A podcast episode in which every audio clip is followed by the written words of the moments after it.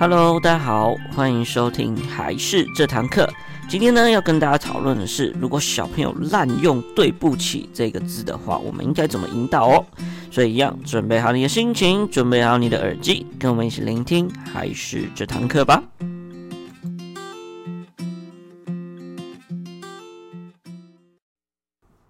Hello，大家好，我是还是的木须。那今天又到了我们 Podcast 的时间啦。那今天的话呢，是二零二一年一月十三日，哇，在台北早上的天气真的超好的，所以呢，希望今天的好天气可以带给你很好的心情哦。那今天呢，我们最主要要跟大家讨论的东西就是对不起，如果被滥用的话，应该怎么办？其实对不起的这个用法的话，呃，会被小朋友造成一些不太好的状况，就是被滥用。再来的话，就是都不说对不起，也是一个原因。那今天的话呢，我们就以滥用的部分来跟大家讨论。那后续也会再做起另外一个，就是如果小朋友都不说对不起的话，应该要怎么处理？哈，好，那我觉得现在的家长呢，都很注重小朋友的一些礼貌的用语，例如说你好啊、早安啊、对不起啊、再见啊等等的。那大部分的小朋友在两岁左右的时候就会这种礼貌的用语，可是我觉得当这种礼貌的用语变成一种不需要思考，然后随便就可以脱口而出的一种习惯，我们又会看到另外一种状况，就是如果小朋友做不对的事情或给别人造成不便的话。甚至造成伤害，这种有口无心的说对不起，感觉就好像对不起就是一个免死金牌，有没有？有看过小朋友就是讲一句对不起，然后就跑走，就继续玩等等的，他们就会觉得说，只要说出来，自己就可以为自己做错的事情做了一个解决，甚至是不去思考一下别人的心情。那我觉得这样是一件不太对的事情，所以今天才会做这样的一个主题。我觉得除了小朋友之外啊，其实很多大人有这样的状况。我觉得最重要的原因就是小时候的部分没有好好的教好，然后就觉得说，呃，讲对不起就可以解决，然后就就跑走之类的。我觉得这是一件蛮夸张的事情。像我以前有这样的一个经历，那这个经历就是在我之前出差去中国工作的时候，那时候也是做相关教育的部分。那因为我们在中国有店。所以我们就去那边做一些像是培训啊等等的事情，然后就有一次呢，我从我们店里面出来之后，大家知道我在中国，他们有一个呃在乡下比较偏呃乡下区域的地方的话，他们都会用电动车，就是电动脚踏车来做一个代步的动作，然后也有可以载客的。就有一次我出来的时候，像这种电瓶车、电动车，它是没有声音的，所以一走出来就被一台车撞到，然后那上面的司机马上就下来跟我说：“啊，对不起啊！”然后随便就把我牵起来，然后他就要跑走。我当下超级傻眼，想说：“哎、这这人怎么这样？你也你不带呃问有没有事啊，或者是说，哎、要不要带你去看医生啊？等等的。”他就是直接想要用对不起，就想要直接跑走了。当下超生气的，我就把他抓住，然后就想说，哎、那我们要不要报警处理？然后在准备要拿手机的时候，他又给我跑走。而且像这种电动脚踏车，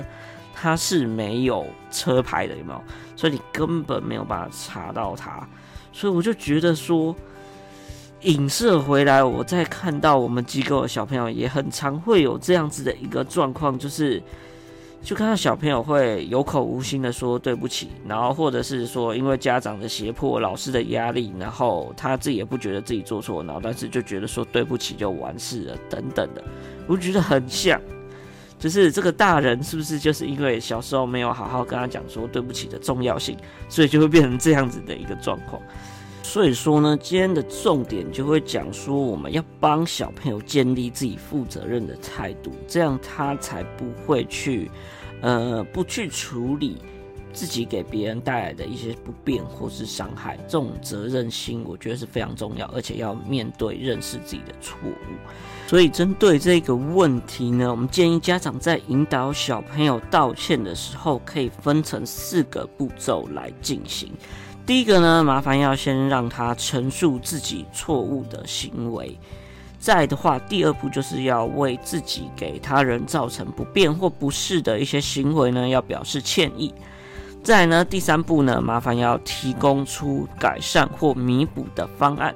那第四步呢，就是要请求他人的原谅。大家可以照着这四个步骤来做引导的动作。例如呢，你可以让小朋友自己去想说，哎，自己做错了什么事情，都让小朋友自己去想，而只做一个问的动作也可以。或者是呢，家长可以按照这个四个步骤。如果小朋友还太小的话，他还不太会去思考、去想答案的话，家长也可以透过这个四个步骤去帮小朋友得出答案，或是得出应该要怎么做，让小。朋友了解这件事情是蛮严重的，这就是一个重点啦。好，那我在这边举一个我们之前发生在我们机构的一个小小的案例。就有一次啊，我们机构有一个小男生，他是比较活泼好动类型的一个小男孩。那我觉得这种小男孩就是很容易会去玩疯，玩太兴奋，然后就会一直跑来跑去，跑来跑去。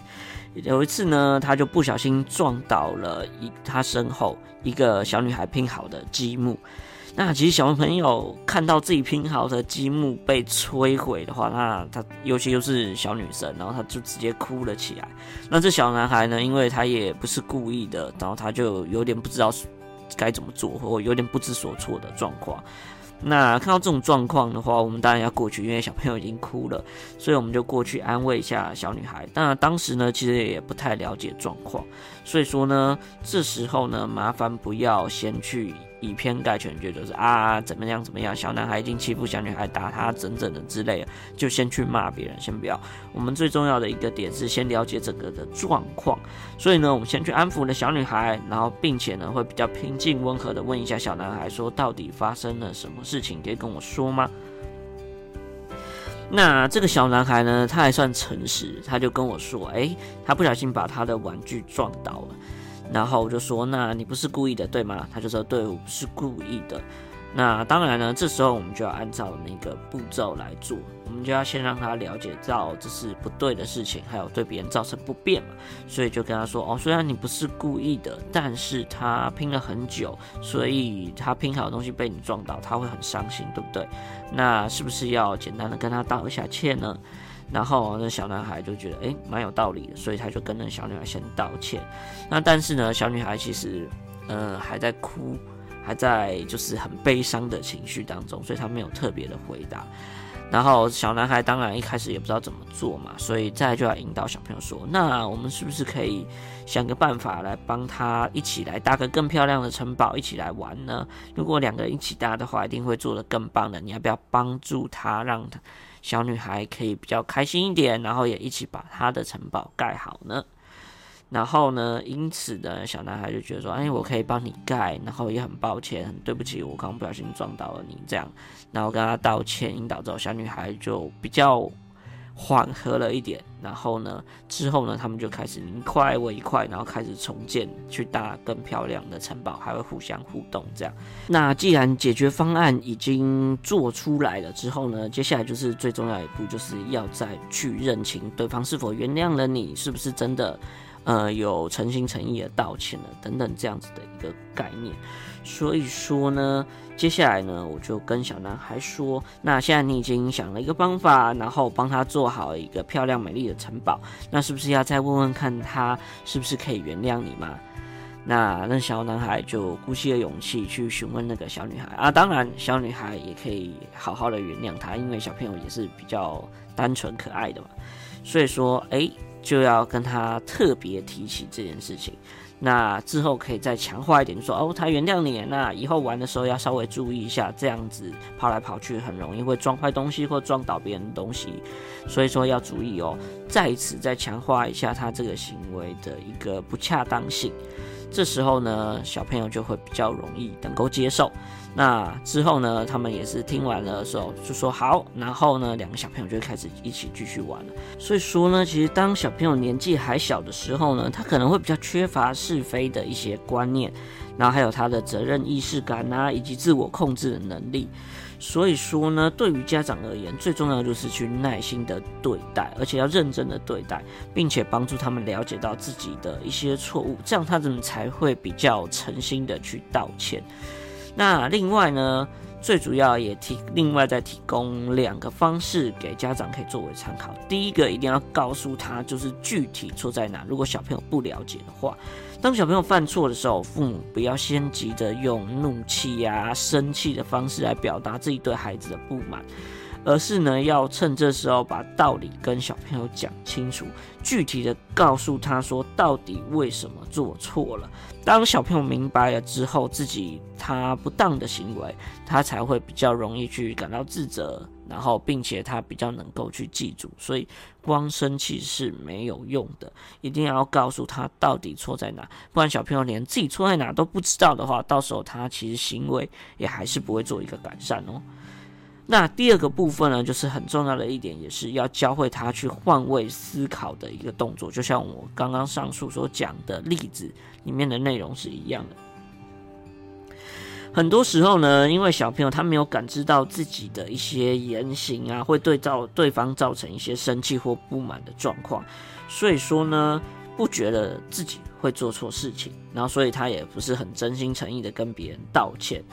那这时候呢，我们就可以通过类似的故事，让他换个角色，让他站在别人的立场上去了解，说，诶，如果是你发生被发生了这样的事情，那你会不会很难过？让他能够了解对方的感受，这样也比较有机会会让他对自己的言行负责，而且去说抱歉这件事情。